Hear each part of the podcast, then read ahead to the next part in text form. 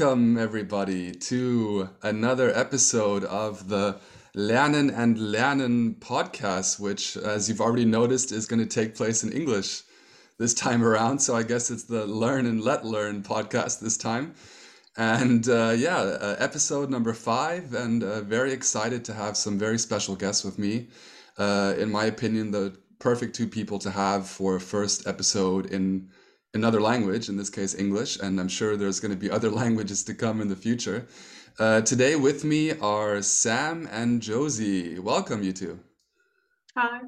Hello. It's great to have you with us, and uh, really looking forward to a, a great conversation uh, with the both of you. And yeah, our viewers and listeners don't know you like I do, so maybe we can just start with a, a short little introduction. Uh, Josie, who are you? And yeah, maybe you can tell us a little bit about yourself. Sure. Uh, I'm Josie. I'm from Berlin, so I'm not sure uh, if I'm the perfect person for a non-German podcast, but uh, I'll try my best. And um, yeah, I think I think uh, I'll talk in a in a second on how I came to the. And, yeah. And isn't Berlin famous for like a German city that uh, speaks uh, people speak more English than, than German sometimes? yeah, that's true. so I think it works well in that case. Uh, great to have you with us today, and uh, Sam, looking sharp in those headsets. Thanks. and yeah, I think I would agree that it can be challenging to uh, to learn uh, German in Berlin Hmm. because English can be so easily used. Um, so yeah, I'm I'm Samuel, also go by Sam, and I'm connected to the Lernwerkstatt through uh, through Lucia, uh, Lucia e.V. and yeah, I came to Berlin. Uh, I'm originally from California with a Latino background. My father's from Mexico, my mother's from El Salvador. So I have that Latino background. Now living in Berlin. And I did a master's here, uh, master's in intercultural conflict management in Spanish from Alice Salomon Hochschule. So yeah, that's how I got here and eventually got connected to the Lernwerkstatt. Awesome. How long have you been in uh, Germany, in Berlin already? So I got here in 2016. So now six years. All right, all right. And enjoying it so far, from what I've gathered. Yeah, definitely. I'm really enjoying it, you know, facing certain challenges here and there, but I'm up for it and ready to face those challenges and figure out how I can stay here longer. Yeah, yeah, yeah. That's great. And uh, Germany doesn't make it easy on anyone, not even on the Germans, I would say. Or Josie? well, I, I- I think uh, Sam has it a lot harder than me. At least I don't have to, uh, you know, uh, get involved with the Ausländerbehörde, from which Mm. I hear nothing good. Oh my God. Yeah, yeah. I'm sorry That's- for everyone who has to deal with them, honestly. Yeah. Yeah, that's always uh, a struggle from no matter who you hear about Ausländerbehörde, it's always involved with some kind of a struggle. Um, but yeah, uh, so uh, Sam, you just mentioned uh, Lucia e.V. Um, e.V., of course, is um, the German abbreviation for um, a registered nonprofit organization, I guess would be the English translation, eingetragener Verein. And um, interestingly enough, um, I'm not sure if we've ever actually touched on this in the podcast so far. Um, Die Lernwerkstatt um, is a part of a space where we actually share um, the office. So we actually share our rooms with um, other organizations, and one of those organizations is Lucia. And um, yeah, we can touch on that, I'm, I'm sure, uh, today a lot more in depth, and you can give a nice little um, introduction to what they do and also uh, your involvement with the organization, the connections with the Lernwerkstatt. Those are definitely some things that I want to touch on today. But Yeah. let's start from the beginning. Uh, Josie, um, you introduced yourself a little bit, um, and uh, it would be great maybe if you could tell us a little bit about how you found your way to the Lernwerkstatt. Sure. Uh, so it kind of started in 2019. I um, was part of a project um, that uh, that was for, for young unemployed people um, to do an internship uh, firstly abroad and then back in Germany. And so I did that abroad internship in Italy. And uh, when I or when we came back, uh, Corona started, so it was harder to find something in in Berlin to intern at. But um, yeah, somehow I told a friend of mine that I was looking for an internship and that I wanted to do something with workshops and, uh, you know, giving workshops and whatnot. And that friend had a friend who had a connection to the Lernwerkstatt and, um, yeah, kind of introduced me. Like I was very shy at first. I was not sure if it's like the right organization and whatnot, yeah. but um, that friend of a friend happened to write an email where uh, he was like oh yeah i can i can just mention you in that email and you know ask if they think you could you could be a fit. And so yeah it started from there. I uh, i did that internship at the Lernwerkstatt and figured that yeah it's a very well a very good match for me. And um, a few months later i started a bundesfreiwilligendienst there uh, which is a federal voluntary service, uh, which I'm still doing. And so yeah, and as you as you mentioned, uh, it's a it's a shared space with also Lucia, and so that's how I got to know Lucia and Sam, and yeah. yeah. yeah, yeah. Um, my way there it happens pretty quickly, I think, in our space, right? That uh, the different projects kind of interconnect and the, the, the, community, it's not just exclusively people from the Lernwerkstatt network. It's kind of a very mixed group of people from the Lucia, from outside projects as well. People who come and just use the space, different kind of sub communities. So I think that's something that I've always cherished a lot about the Lernwerkstatt or the space in general is that it just kind of brings people together very naturally and um, I definitely remember that um, it didn't take you very long to open up to that part of uh, uh, the work as well that we provide. And um, yeah, it was it was really quite the coincidence, as uh, many things are in, in terms of the Lernwerkstatt. Um, but I think it was very clear early that it was a good fit and that you felt comfortable and you also had a lot to provide um, for and with the Lernwerkstatt and I think um, a year and a half later, we can say, I think quite quite firmly that um, it was the right decision uh, for you and for the Lernwerkstatt. And unfortunately, your voluntary service is slowly coming to an end, but I'm sure we'll find ways to to continue working together and and, and keep connected. Um, yeah. But you did also mention that um, you connected with Lucia at some point. Um, Sam, you came to Berlin, did you come uh, first to study or did you meet Lucia um, and started working for them straight away as well? So I met Lucia towards the end of my uh, studies when I was close to uh, turning in my master's thesis.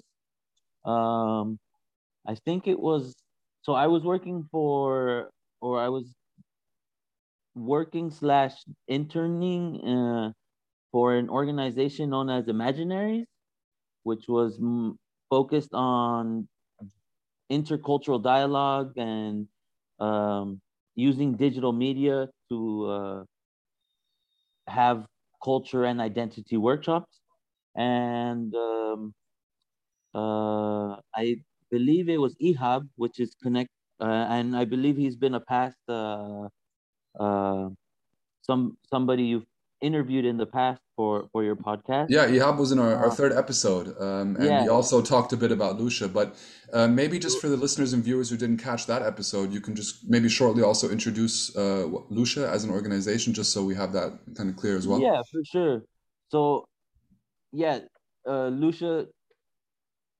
Lucia is a uh, an association uh, where we focus on creative writing workshops to promote uh, various human rights, um, environmental justice, um, topics on creating awareness on marginalized communities, on LGBT rights. Uh, so it's a little bit of all the social justice and um, human rights topics all uh, mixed in that we promote. Um, but we're also a collective of writers and activists uh, using creative writing uh, to create a poster with a short text that uh, allows the readers to, when they read it, yeah, promote some kind of positive feeling, some kind of uh, feeling of tickling the mind, uh, but also being critical and also trying to have the the reader be, yeah, give them a little bit of push, initiative, be independent, yeah. have solidarity. Uh, so yeah, that's what we focus on, and we also do a lot of international projects. So that's how the first time I got involved was through a call that Ihab shared. Um, and it was focused on discrimination uh, and um, and migrants, which was really close to the thesis topic that I was writing on, uh, which focused on environmental racism and discrimination that happens through laws that are put in place that are focused on the environment. Hmm. Uh, so it just really connected. I really connected with with uh, with Rola and the rest of the team members, and yeah, from there I was like, oh, they're a it they're a beautiful team. Just the connections they had, the communication. I I really enjoyed it, and you know I then uh, started getting involved more with the creative writing process, the workshop, and yeah, I'm still here. yeah, and you're a great fit, man. It really, it really works well, I think, and you really have a lot, I think, to offer the project, and it's been really cool to see you kind of grow into it as well, and uh, kind of shape it as well with your own thoughts and ideas um, throughout the projects. So respect, you're doing a really great job, and um, I always really love um, also the posters specifically. Um, I mean, I'm a little bit less involved in the international youth trainings, although I did actually take part in one of them. I was in Sweden uh, for an art project on human rights, which was really cool. So I was actually a part of one of those Lucia projects um, and really enjoyed it. Um, even got to play uh, as an artist a little bit, uh, experiment a little bit in some art, which was really fun as somebody who was trained as an engineer and so on. So that was really cool. And um, I love the posters. I think the posters are really kind of provocative in a good way. They make you think uh, maybe deeply about a certain issue, or they just stir a certain emotion or a reaction. And I always think that it kind of brings you brings people into motion the, the, the way that you uh, create these posters, and they're very aesthetically, I think, beautiful as well in the way that you play with the words and shape it. So maybe you can let the viewers and listeners know uh, where um, you can find um, these posters and take a look at them, and then we'll add that into the description below uh, the episode. Yeah, definitely. So Lucia has a poster archive uh, on their website, lucia.org. Uh, we'll definitely uh, include that um, on the links below. Uh, but yeah, all uh, Lucia posters are available there uh, on the archive. You can download them in any kind of format you'd like, and they're free free to download, to spread, share. Um, when uh, Lucia started, you know, I don't think social media it it was founded in 83. So, you know, social media wasn't what it is now and it was intended to be posters that you could go and put on the street. Um, now we make a lot of stickers and uh, different posters as well. We still try to, you know, share those and stick them on walls and all of that as well but yeah, the definitely the viewers and listeners can have access to all of that. You can also check the Facebook page and find posters there as well. I think Instagram as well, right? So the different social media yeah, channels and for sure. The archive is definitely something cool because it has all of the previous um, posters. So if you really want to take a deep look, I guess that's the best. Yeah, also from from like the different groups around the world. Like we have mm. uh, different uh, Lucia groups and or like we, but Lucia has different uh, groups. Not all over the world yet, but we're working, or Lucia is working on it, and uh, yeah, and I think these uh, these values that uh, Lucia stands for is also like what connects Lucia and die Lernwerkstatt more than the physical space, right? It's it's all values we all share. You know, this humanitarian and you know peace promoting and whatnot. Yeah, absolutely. I think I think there's that connection on the creative level, on just kind of the way we do things and uh, bring people together but also I think in the the depth of the topics and the issues and really trying to I think ultimately make a change in in, in the kind of you know humble way that we we can do it on our on, not on our own but in together in, in collaboration with others and it's awesome sam how you describe it you know like it's such an, uh, a long existing organization with such international reach and how it obviously has to also adjust with the times and adjust to the different locations. So if you're doing a creative writing workshop in Slovenia or in Palestine, it's obviously going to you know be a different kind of process than if you're doing it in Berlin, Germany. And that's so uh, fascinating with an international organization that's been around for so long, like Lucia has. Yeah, and that's part of it. Uh, Lucia is aware that as humans, we come from different backgrounds, we have different cultural upbringings, and uh, different languages and we express things in different languages. Some things don't get translated. So Lucia is very open to to to that and is very accepting and and wants people to do posters in their native language. So you know you'll find uh, posters on I think in right now there's about maybe 30 different languages. Uh, so yeah, that's part of it, you know. It's also a big part of how what makes it so inclusive, right? What allows all people of all different backgrounds to take part, and um, we'll get back to to that topic and um, also take a little bit of a deeper look into some of the work that especially you two have kind of worked on together as well because i think that's really interesting how you you personally have connected and shared experiences as well um, but josie i'd like to take a moment just to talk a little bit about um, your involvement in the lernwerkstatt could you maybe give the viewers and listeners just a little bit of an insight into what does somebody do in a Bundesfreiwilligendienst, in a, a federal voluntary service in the Lernwerkstatt? Um, how can you um, picture that, basically? Mm, yeah, so I'm one of two Bundesfreiwillige there right now, and uh, so I I can tell that it's like very based on your individual interests and you know abilities. Um, so like I have a wide range of interests and I'm open to new learning experiences and um, you know and so like the I don't have like one thing that I work on all the time you know that I'm like involved in different processes um, and that's also what I find like what I like about the Lernwerkstatt that uh, it gives me like a lot of opportunities to try new things, um, to try my hand in different things that I maybe have never done before, never dared to try before. Um, but then at the same time, I was able to uh, revive old, old, old interests and um, expand knowledges that I already had. So what's something that you didn't yeah. dare to do before that you did with the Lernwerkstatt? That's that's fascinating. Ah, uh, what haven't I done before? Um,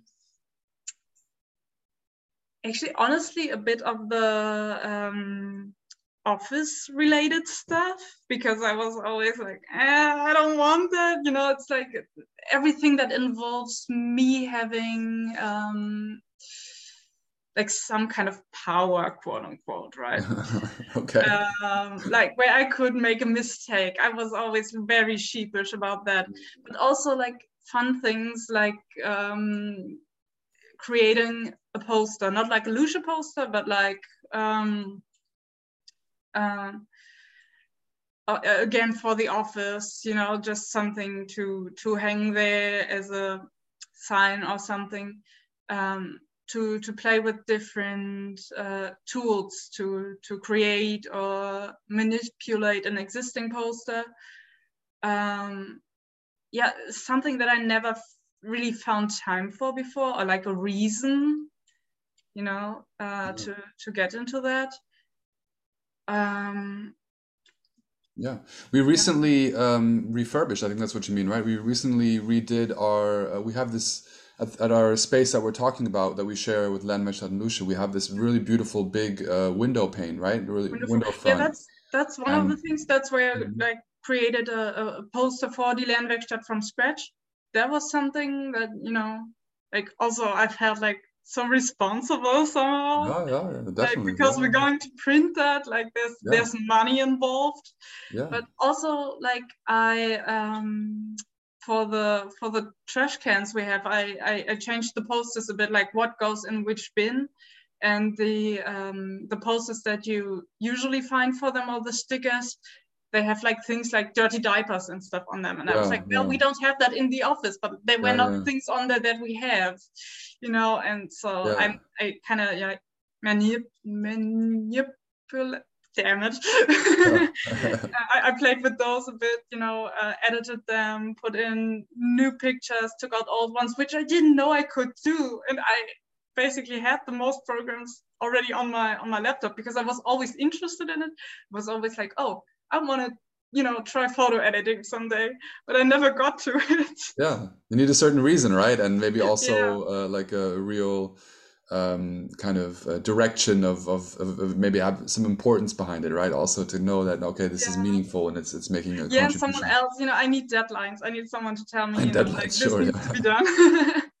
yeah, so that was my job to always be like, all right, Josie, yeah. we need it by this and this time, and so on. And yeah, it's fascinating because I think that's something that's really cool about our space is it's so dynamic that we have even just a simple topic of like recycling becomes something that we have to kind of structure and manage and, and enable in a very kind of specific way. Um, also, yeah, that's, uh, again, that's part of our values. I feel like we are very eco-conscious and very, you know, and like different people in, in, in the different organizations have different values, like how much it matters to them. But we, I think we always try to cater to the most like, oh, I want to do it all right, people. Yeah. Right like yeah, yeah. we want we want to give everyone the opportunity to do the best that they can and like not get frustrated with like oh you're pretending to be so eco and green but then you don't recycle right right right and then also the fascinating aspect of how do you um, facilitate something even as simple as recycling in a intercultural community where maybe not mm-hmm. everybody speaks the language so if you have it in written words what goes in which bin that may not be understandable to everybody. So you kind of find a solution working with pictures, and you're like, okay, well, there's nothing that we can just take from the internet or from the recycling service company that satisfies our specific needs to what kind of trash is being produced or what kind of materials are being recycled. So that just uh, kind of all of a sudden becomes into this really fun kind of project that um, is about all these different aspects and not just about recycling and waste in general, which is, I think, something really cool. And you did a fantastic job. And since then, the recycling has been uh, much, much. Uh, uh, more structured and efficient, and people are definitely uh, more aware of uh, what goes where. And I think just in general, also of the importance of it. And and uh, it's also cool with me because then when when I'm working with the children, or the young people in general. Also, it's a cool kind of little um, informal educational moment. I'll, I'll, just tell them like, go look at the pictures in the bins and figure out which one which one it goes into, and then all of a sudden it becomes this little challenge for them to figure out, and it just is a nice way of of uh, connecting our projects that don't necessarily have to do with the educational work per se into it very kind of smoothly and informally and I think that's also something that I really always respected about um, the Lucia approaches was that it was a nice mixture of kind of formal, structured project work with a lot of space for informal learning um, and bringing people of different backgrounds and cultures together. Um, would you say that's accurate, Sam? Does that match with your experience, or? Without a doubt, definitely. And while you were talking about, uh, you know, those little challenges for the kids, we also have a lot of international projects where uh, we're getting a lot of participants from different countries. And just the example on the recycling and the waste is like we don't do this in our in our country. Like yeah. they they they find it so like oh wow there's it's so organized. And you know they still have trouble figuring out where things go but it is something that they learn. And and it's it's it's really fascinating to see that process happening.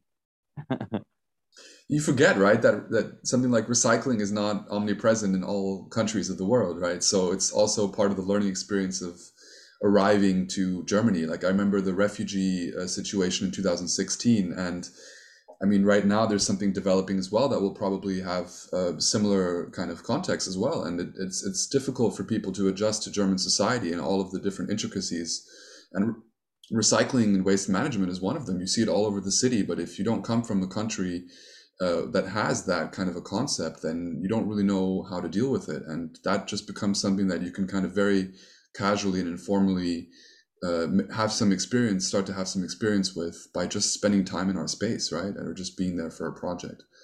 Um, we're speaking about these different projects uh, kind of vaguely. Maybe we can talk about um, a project because Josie, you were um, initially there to work with the Lernwerkstatt, and mm-hmm. then throughout the whole kind of time you you spent in the space and working with us, you kind of naturally also um, connected with with Sam and the work of Lucia.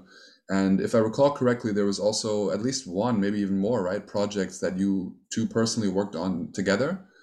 Um, is that correct? Uh, maybe you can give kind of a little bit of an insight into what kind of project that was and um, what you you kind of worked together with, because that's what I was really fascinated with is that you two with very different backgrounds with very different kind of ways of getting to the space and are, or like the initial um, reasons for coming to the space. And all of a sudden you're working very closely together um, on a personal and a professional level uh, in in term in, in, in, the realm of these workshops. So um, yeah share some of that with our viewers and listeners because i think it's really fascinating. Yeah i think again why that works so well is that we all in in the space have like shared values and uh, yeah so it's easy to connect via that. I think the first project i did with lucia was uh, to be a participant in one of the workshops right? The the creative writing workshops. And it it just naturally grew from there. Like yeah. Yeah um our our team is a very international uh team and uh, sometimes the hardest people to find is are actual German people. So you know, yeah, that can be That's a so challenge funny, yeah. all of Berlin. Honestly, like I have friend groups where I'm probably the only German. yeah, yeah, yeah. So, as we were talking about in the beginning, yeah, yeah. As we saw Josie Moore, we're like, oh, Josie would be perfect. Like, and yeah, Your token Josie, German, so to say. I, I, I, no, but the thing is, like, she picked on Lucia's values. Like she connected really, really fast with with who Lucia was, uh, who she represents, and yeah, you know, she fit really, really, really well. And from there, we, you know, she's been learning the the the creative writing process. She's also started to uh, facilitate creative writing workshops um, so she's improving those skills. And we also, we worked a lot on a specific project known as uh, decontamination. And uh, I'll share with you as well links for that. Okay. So this so project. The viewers and listeners can, everything you're describing, they can take a look at in the links uh, that we'll provide uh, below the description. Yeah, yeah, awesome. And this project is focused on combating hate speech and discrimination in public spaces through street art, through a creative uh, creative methods to, yeah, change or alter the narratives that we see that we can see on the street. Um, there has been an increase in, you know, you see graffiti uh, or writing on walls that maybe are calling for foreigners to leave or uh, some kind of hateful message. So with this project, uh, we developed a website and an app um, that provides a lot of information on understanding how racism and how hateful speech comes to be and how what are some alternatives to how we can combat and provide a more uh, inclusive and accepting narrative of of culture and people. Um, Josie, would you like to add anything? Um, yeah, so uh, exactly. So um, for the development, we also, as Lucia, like went to um, Slovenia and visited workshops there uh, on like what is hate speech, how do I combat it, and how do I recognize it? Because sometimes it's like so subtle. And sometimes I see that even in in in my friend groups that someone makes a comment that they don't think is is so bad or something, but I know like okay, but that's the starting point for a whole series of of uh, points that lead you know to to something that is really undesirable. Uh, like uh, that it starts a thought process that just goes in the wrong direction. And uh, yeah and for me it was like very interesting to to learn all that and uh, to uh, communicate with other people about that and uh, yeah. I have a question for you too. Um, you do these projects generally um, on an international level right? So it's like two or three uh, organizations from different countries working together and then you, you, go visit each other. They come to berlin. There's this kind of exchange process going on right?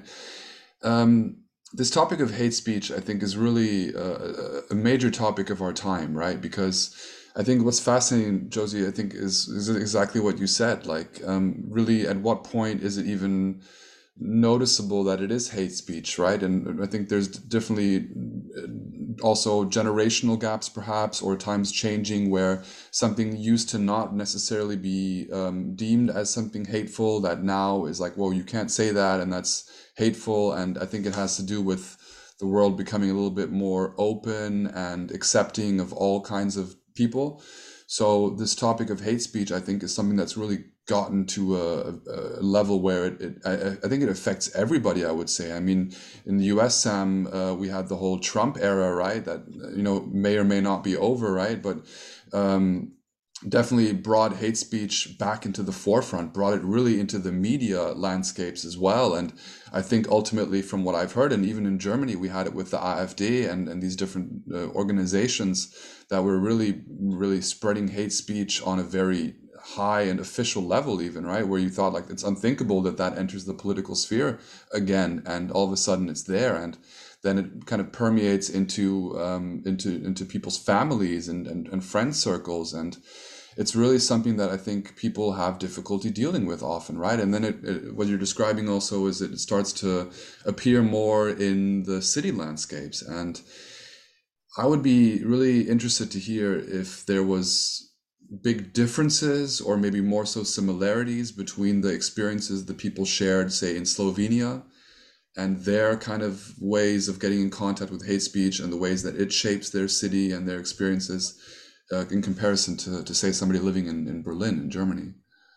Yeah we actually we um, we went around in, in, in Slovenia and looked at the street art there and you know also for the for the um, app uh, we uh, took photos and and so so we have a we have a map that's on the app and on the website um, where you can um, photograph hate speech that you see in the open.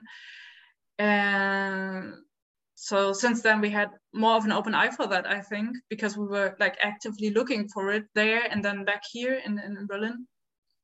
And um, so you started seeing it uh, more often as well, right? Because yeah, it's something that I mean, I don't yeah, always look you, up you at know, the, the, the landscape when I'm walking through the city, right? Yeah, and then all of a sudden a you're more sensitized sensitized to it.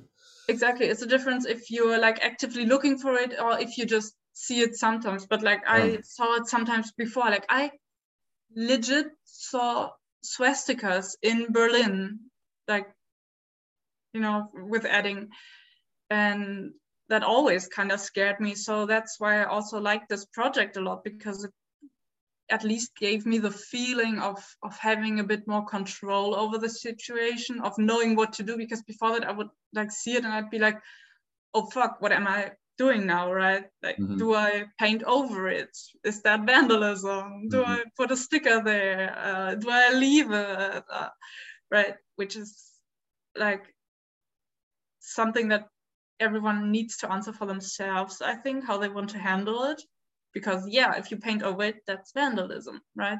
But like, mm-hmm. do you want to leave it? Do you, can you can you call a number where they come and um, clean that up or something? And um, is that the idea of the app then also to kind of um, inspire you to to act uh, when you see, for example, a swastika on on, on a on a wall? What can I do? Oh, this really disturbs me, and this is really disrespectful. Uh, what can I do? And it, and this app kind of gives you an opportunity to get into into a constructive, active mode. Is that about right, Sam? Or yes, definitely. And to uh, give a little bit more context, you know, our our partners uh, our Slovenian uh, Slovenian partner is Ljubljana Pride. So they focus they they primarily work with the LGBT community in Slovenia and and that that's a community that has faced and is still facing a lot of discrimination, a lot of hate. And our other partner uh, is INAR, which is an acronym for Irish Network Against Racism. Mm. And that's a an organization that has a whole network of organizations that are working against racism because racism is also something uh, that is being seen in in Ireland. Um, so, in reality, you know, racism is is is not something particular or specific to one country. It's happening in all over the world. You know, um, and it's it it was it's great to have these uh, partner organizations because they're really you know in the trenches working against racism and you know showing and training people how you can um what kind of action you can you can have what what you can do yeah, uh, also uh, Lucia and these other organizations together uh, are working on a handbook that I think will be released soon with exactly these best practices on what to do if you encounter hate speech, uh, you know, in the wild, so to say, mm-hmm. or um, yeah, also how to train others on this. Like, yeah, what the organizations also do a lot is, is just training people, training to be aware and you know. And supporting uh, because there is a lot of trauma there is a lot of uh yeah just it's hard issues for people to deal with you know especially if you're the one that's facing that discrimination you know if you're if somebody is doing some kind of violence you know that can be super traumatic. So they are providing a lot of support and um yeah giving people this the the power to change that kind of narrative that exists and that you know that we're seeing in politics and in these like very um common spaces uh so um that was one of the things that I really took out of these uh, trainings and workshops. Kind of, yeah, okay, maybe I didn't know what to do before, but now at least I have a, a critical eye for it. And okay, maybe we can try this, or okay, let's slap a sticker on that and cover.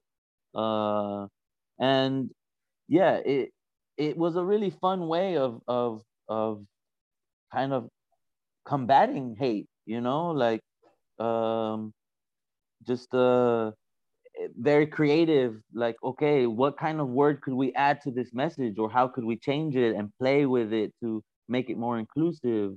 Um and also just seeing the comparison of of okay it's happening in slovenia. Oh it's happening in ireland. It's happening in germany. Oh it's in the us like and then making the connections and the similarities but also the differences. Um and then seeing the alternative ways of people kind of taking to the streets or covering in uh, a hateful symbol. Yeah uh, all of those things. Yeah um, it was also it was very interesting to learn like the different symbols that are seen as helpful around the world. Mm. like like i said when i see a, a swastika here i know exactly what it means but like in Slovenia, we saw symbols that are not usually used here, like this. Uh, it's like a U shape, but like with a right. So and like that meant something there, and, and to learn this the different hate around the world, also to see like what is most prominent here. Like most what I see is actually the ACAB or one three one two thingy, the all cops are bastards, which is also hate speech, like mm-hmm. right? Which yeah. you can never tell if it's from the left or from the right because both agree on that. And then ultimately, does it really matter at the end of the day? Because if it's on a wall or something, at that point, I don't think it really matters anymore. Like, um, or, or there's no way of knowing, right? So it doesn't ultimately matter um, who put it there. It's there, and it's. I yeah. think also this idea of um, taking taking also a creative approach to to dealing with those uh, yeah contaminations of of the city right and i think that also you you have that in the name of, of the project already right yeah. to kind of flip that and and to make it creative and to and to do something with it that um, maybe takes out uh, the sting of that takes out kind of the hateful message out of out of something that is in, in that sense polluting the city landscape right and um, i think it's a really great example of how to get active and creative um, when dealing with really difficult and uncomfortable topics and issues. And I think that's also something that um, has really just naturally gravitated into the work that we do with with the Lernwerkstatt also. I mean, it's not our agenda to necessarily touch on very difficult or political topics, but since we are an open community and people are allowed to bring in their topics and their issues, and um, really there's no boundaries there, it, it happens, right? So 2016, um, we had this refugee situation with a lot of uh, people fleeing uh, the war regions around Syria, Iraq, and it was really just a, a, a situation that really uh, changed the society around us. And we were able to respond to it in a really kind of natural way with, um, as we do, a, a creative workshop or a creative educational approach. And this t- uh, in, in, in, at that time it was the peace dialogues right? So this this concept of everybody's talking about war why not bring people together and really not with much more intention than that not with not much more structure than that which is also a very Lernwerkstatt kind of approach right? We don't have to overthink it. Let's just call it something and bring people together and connect and see what grows from that collaboration. And it was something that alejandro who was in this in the second episode i think uh, who also does our English evening and does the, the work with emotional intelligence, which I think Sam you're also involved with as well, right? So the connections are all over, and uh, the the Peace Dialogues project was something beautiful, and it really resonated with a lot of people. Let's get together in these troubling times and and and talk and try to define for ourselves what peace is and what peace could look like, and then ultimately how we can do simple actions uh, and be creative and and and bring maybe in small ways a little bit more peace into the world and it's really fascinating how that was kind of just a like a, a, a, natural response to the situation in 2016 but it was also kind of a seed that grew and sprouted and has has kind of stayed enough above the surface so that now we have almost a similar situation with what's going on in the Ukraine. And we're able to draw on those experiences and also kind of revive these these creative educational formats such as the peace dialogues. And uh, as we speak right now alejandro is hosting a space for a, a, new installment of the peace dialogues around the ukraine conflict. And it's just something beautiful where like it's not really even our intention to deal with these topics but it just happens in a way as like people in the community feel it's important and feel like there's a way we can contribute. And then that kind of gets put out into the world. And the language that's able to provide the structure, the space, the material, the network, the advertisement channels, the social media channels, and so on, just to facilitate a project like that, right? And I think that's what's beautiful about uh, Lucia as well is that it's not necessarily the topic so much as the the facilitation of bringing the people together. Um, and even though we have differences and we come from different areas, how can we connect and and find similarities?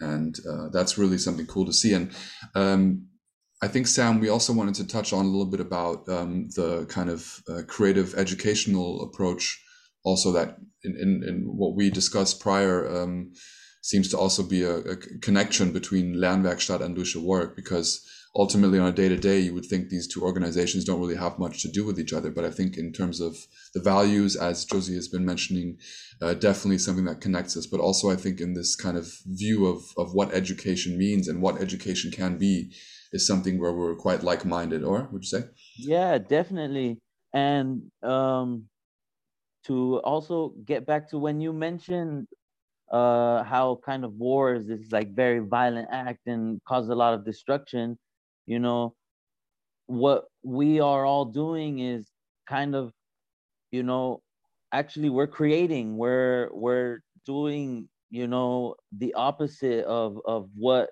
war does you know it destroys. So what we want to do is we want to create we want we want people to you know give their perspective. And uh for example the decontamination project you know that is something that ultimately we want it to be an educational tool for people to empower people to to um yeah feel like if they don't know enough they can rely on that resource on that tool that handbook the application uh the different organizations and find support um and and you know get ideas so we can go out and create and and fill the the world with with uh with values that we can really connect to and that are completely unassociated with what war brings you know so yeah. i think yeah you know the old the the decontamination pro- project um you know if you want to have a, a, a workshop or kind of hold a workshop with youngsters with adults kind of introduce the topic of what hate speech is, how it's connected to uh, discrimination, to racism, uh, to show the the dangers of of those kind of behaviors, then you can really use that uh, the decontamination website and the app to get those conversations going and for people to start learning mm. about what it is, uh, what racism is, and how to combat it, and what can we do to to be more inclusive, to be more diverse and accepting of the cultural diversity. Um, and I love it to empower people, right? To to I mean, we have this a lot that people come to us and they're like, we want to do something, we want to help, we want to connect but how do we start you know what can we do uh, we have no experience and and really you kind of take that fear from somebody by providing them with these tools or inviting them to come join one of your projects or your workshops. And i think that's something that really we as the Lernwerkstatt try to do as well right? We try to invite people in without prior experience. We try to take that kind of um, those barriers down of, of just trying it. Just go for it. Try it. We'll support you. There's a structure here that will will you know catch you if you fall and help you back up and so on. And let's figure it out together there's no master plan that we need to get started let's just see what we can do and I love it because I, I can't get enough of it, to be honest. I mean, that's why seven years in, uh, it feels like I'm just getting started with the Lernwerkstatt. And I think with Lucia, uh, 40 years in, it probably feels still similar. There's still so much work to do. And it's really this, I think, the epitome to me of grassroots work, grassroots education, grass, grassroots social work. And um, it's really something that I think is is really needed uh, in society, and in, no matter what country you are, because that's really that level where people can can grab onto it that's not above their heads that's not kind of connected with some kind of prerequisite or you need a certain certificate to even come and join this project and it doesn't really have anything to do with that. And i think josie also you epitomize that as well as as, as somebody who um, didn't even necessarily have the connection to these projects prior and you come in and you have your ideas and you have your thoughts and there's this motivation that just kind of grows and at some point bubbles over to i want to do something. I want to take part. I want to join. I want to get involved and be creative myself. And um, it's been really great to see you kind of grow into that role and uh, connect with these projects and really to me what's beautiful as well is to kind of bring that those experiences also back to the Lernwerkstatt work. So you to me have been very much a bridge between the two projects um, and it's been really really great to see and so um, so so um, uh, yeah vital to i think also the growth of the organization is to bring in those new impulses to bring in those new ideas and to connect the people. What I kind of feel for both Die Lernwerkstatt and uh, Lucia is both is a bit of a fill in the blank thing, mm. right? With Lucia, we have the creative writing workshop that we mostly do. Like we have some other workshops, but we don't do a ton of different workshops, right? So we have mostly the creative writing workshop, but it's like you choose the topic. You tell us what you want to write about, what you want to talk about, what is important to you, uh, what do you want to get out in the world. And with the Lernwerkstatt, it's exactly the, the opposite. We have a ton of workshops. So it's like we don't have like, we are the Lernwerkstatt, we have this, this, and this um, workshop and, you know, choose your poison, so to say. It's more like, what do you want to see in the world? Do that, make a workshop, make a you know whatever a training session for that so but like both on a different level have the same yeah fill in the blank mentality like oh it's not there yet make it absolutely right? yeah and on an educational level i would describe it as we provide kind of a structure for people to fill in the gaps as you said right exactly. to to what actually is being talked about what actually is being produced created but it really is kind of something that over the years you learn that um, in order to facilitate that in an efficient way it's good to kind of create a base structure to support it right um, whether it's the space or um, having some facilitators as a team to guide the process so sam you you personally i've seen you countless times um, working with the people in the creative writing workshops guiding them through the process step by step, asking questions, saying, all right, let's move on to the next phase, and so on. And I think that's really important because I think people need that direction in order to really express themselves creatively sometimes and, and bring in their thoughts and their ideas that may still be a little bit too unstructured to really make something substantial from it or to bring it out into the open in order to connect with others, right, and other ideas. And I think that's really what I take away from the similarities of our projects is we're really groundwork, ground level facilitators, um, inviting people to express themselves, right, um, in collaboration with others. Yeah, I think both inspire discussion as well. Like, uh, yeah, like you said, it's sometimes hard for one person to, you know, have this fully uh, developed plan of what to do next. And I think both Lucia as well as the Lernwerkstatt can be great places to develop that plan together with others and yeah to build ideas off of each other yeah absolutely um, so you two i think we're slowly uh, coming to an end for our uh, planned uh, topics of the of the podcast for today is there something that you maybe want to pass on to the viewers and listeners before we head out um, sam anything still on your mind or anything you want to still kind of uh, throw in? Yeah. Uh, first of all, thanks for having for having me.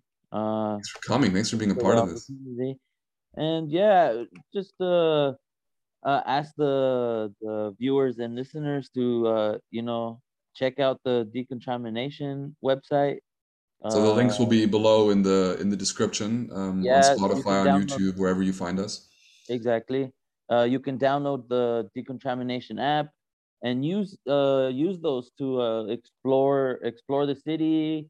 Um, if you see any hateful speech or any street art that is inclusive and is calling for uh, inclusivity in, in, inclusiveness, then uh, you know use those. And uh, soon uh, we will have the the handbook ready and we will also be sharing that.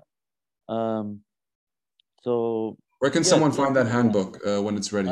It'll probably be available through the the website uh, okay. eventually once it's there. Okay. Um, so yeah, everything will be on the website. If not, then we will post uh, on our Facebook page, Instagram page, and uh, right. keep an eye out open on the different Lucia uh, channels and there's definitely more coming and already great stuff there to check out as of now but even more great stuff on the way and uh, really appreciate having you join us today sam i think uh, it's really been a fascinating uh, um, insight into your work and also you personally and uh, definitely always for me an, an inspiration uh, to hear about what you what you're doing personally but also what you're um, making possible within the framework of lucia and um, yeah, really appreciate you taking the time uh, to join us today. Josie, anything else you'd like to say before we head out? Um, also, thanks for having me. It was a pleasure. Um, I just want to mention Lucia, that's L O E S J E, even though if it's linked below, people might be like, oh, nothing here says Lucia. That's true. Uh, Very good point. Yeah, yeah. That's, yeah. that's how Lucia is spelled. It's yeah. um, Swedish, I think. No, Swedish? No. Dutch, uh, huh? Dutch. Dutch. Dutch. Yeah, I, I always mix it up. um, so yeah, no, thanks for having me. It was it was nice. Yeah, great. Yeah, yeah. We've been planning this uh, for some time, so I'm really happy that we're able to manage to, to sit down. It's always a matter of um, organizing, right? Organizational. When does somebody have time to get three people uh, on the same time, same place uh, uh, together is always difficult. I mean, we are lucky that we have the technology these days to kind of make it a little bit more. Uh, um, yeah, um, interactive and uh, pen and paper notes know the struggle. Yeah, no, I mean it's it's been really great, and thank you also, Josie, for for sharing your insights on your experiences with the Lernwerkstatt as well as with Lucia, and a bit of your personal insights, and really really great to hear about how much all of this also matters to you, the whole values idea, and how important that is, and the different projects you've been a part of to give somebody a real concrete idea of what we're talking about, what is actually being done because that's also sometimes when you're talking about big topics like human rights uh, or hate speech, right? It's something that sometimes is difficult to kind of grasp, right? What does it actually mean? It's such a big, all encompassing topic. And I think we were able to give some really great kind of um, straightforward examples of, of yeah and i'm really i'm really thankful for the opportunities like to to learn about all of this and to tackle all these problems like creatively and stuff with both both organizations, Lucia and the Lernwerkstatt, because you know that's like it's great. it's really you. cool, right? And we're all. I, you I think I think it's easy to tell uh, for the viewers and listeners that we really enjoy what we do, um, and we really do it with a smile on our face, even though they're very serious issues, right? But I think that's what connects us. Is it's it's possible to have a good time uh, dealing doing serious work, right? And, and bringing something um, creative into sphere, uh, serious spheres, and and I think that's something that we all have grown to be a little bit specialized in, and uh, personally grow and develop through the work as well. So that's really something that I wanted to highlight today with with inviting you to. So thank you again for for taking the time, and I'm I'm certain that for the viewers and the listeners, it was a pleasure to to hear you speak and and share your insights, and really look forward to the coming projects, uh, the handbook. Uh, I myself have to check out the decontamination app a little bit more closely as well. And all these different uh, links, as we mentioned, will be shared in the description below. Uh, great point with Lucia, so that everyone knows L O E S J E. When you see that written, it's Lucia, and that's what we've been talking about the organization. And uh, yeah, everything will be found in the description below. Also, uh, contact us, of course, if you want to get in touch with anybody directly or if you want to get involved as well, if you want to find out more about perhaps when the next creative writing workshop is and all these things. Definitely check out the social media channels, but also don't hesitate to get in touch with us uh, directly. And also, that information we'll be sharing below yeah, um, I think this is a, a, nice time to wrap it up. And uh, once again, much appreciation to both of you, but also much appreciation to everybody who tuned in, uh, either listening or viewing um, us speak. And yeah, uh, really looking forward to upcoming episodes and also curious to see what other languages these episodes might be in. I think we really want to try to represent also the internationalness uh, of of our community and maybe Sam something in Spanish. Uh, yeah, sometime definitely. we have a That's what I was strong Latino community, so maybe something in Spanish. Uh, maybe something in Arabic. Uh, I think there's definitely lots of different things that we can we can make happen. I know uh, I don't know 100%, but I'm pretty certain that we have also another episode coming up sometime around um, this one being published. So we should have two, this one plus another one coming out uh, within a relatively short time span of one another. And um, obviously, we, we do our best to keep these coming. And if there's any suggestions for ideas or topics that uh, the viewers and listeners want to want to hear more about, um, please uh, let us know, and we'll do our best to incorporate those. yeah, so it's a wrap, and uh, episode five with Josie and Sam uh, comes to an end, and we wish everybody a happy afternoon, evening, morning, whatever time you're you're listening or, or watching us, and yeah, thanks for taking the time. Take care, everybody. Ciao, ciao. Bye. Thank Bye. you, Josie. Thank you, Andre. Thank you, Sam. Thank you, Josie. Thank you, viewers, listeners. Take care until we meet again. Thanks, everyone. Bye. Bye.